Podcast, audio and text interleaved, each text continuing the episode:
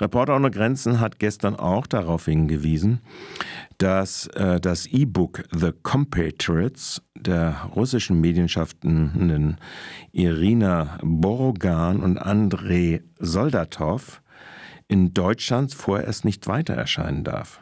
Der Grund, das Landgericht Hamburg bestätigte am 8. Dezember 23 eine einstweilige Verfügung gegen den US-amerikanischen Verlag Hachette, welcher das Buch vertreibt. Die Verfügung hatte der russische Geschäftsmann Alexei Koslov erwirkt. Er ist einer der Protagonisten des Werkes, in dem es um die Tätigkeit russischer Geheimdienste geht. Und da sagte zu Christian Mier, der ehemalige Geschäftsführer und noch Geschäftsführer von Reporter ohne Grenzen Deutschland, Koslovs juristisches Vorgehen gegen die Autoren trägt Elemente einer SLAP-Klage und ist daher fragwürdig. Die Abkürzung SLAP steht ja für Strategic Lawsuits Against Public Participation, also ein juristisches Verfahren, das unliebsame Veröffentlichungen unterbinden und deren Autoren diskreditieren soll. Zudem ist schwer nachzuvollziehen, dass die Verfügung wegen Dringlichkeit vom Gericht weiter aufrechterhalten wird. Das Buch ist bereits vor vier Jahren erschienen. Goslow bezichtigt äh, Soldata von Borogan im Zusammenhang mit seiner Erwähnung im Buch der Verletzung seiner Persönlichkeitsrechte.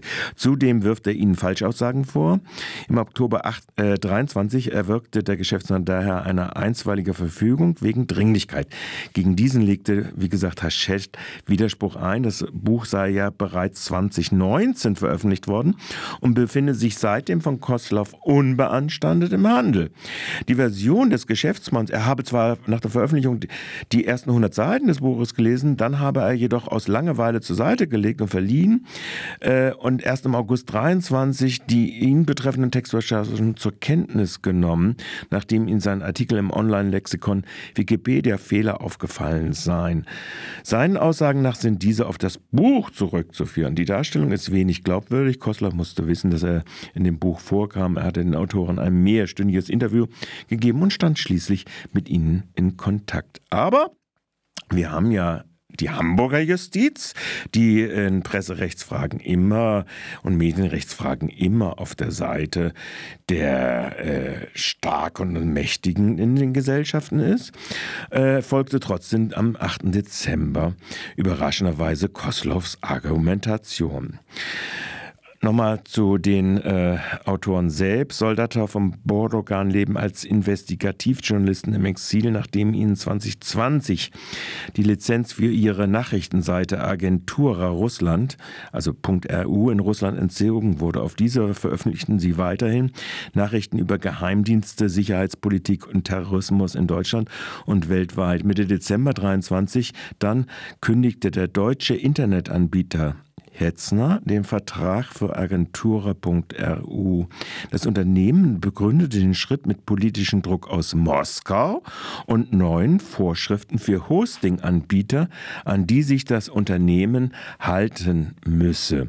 Auf Grundlage des russischen Mediengesetzes von 22, das Kritik an der militärischen Spezialoperation, so der Verhüllungsjargon äh, des Putin-Regimes, in der Ukraine verbietet, wurde Soldatow in Russland wegen Verunglimpfung der Streitkräfte angeklagt.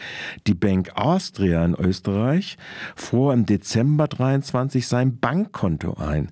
Seit kurzem gilt er in Russland nun auch als ausländischer Agent, der für seine unerwünschte Organisation arbeitet. Dass die beiden Regimekritikerinnen trotzdem weiter über das Spezialthema Geheimdienste schreiben, ist den Kreml seit langem ein Dorn im Auge. Die Bundesrepublik steht auf mittlerweile Platz 21 von 180 Staaten auf dem Index der Pressefreiheit, Russland auf Platz 164.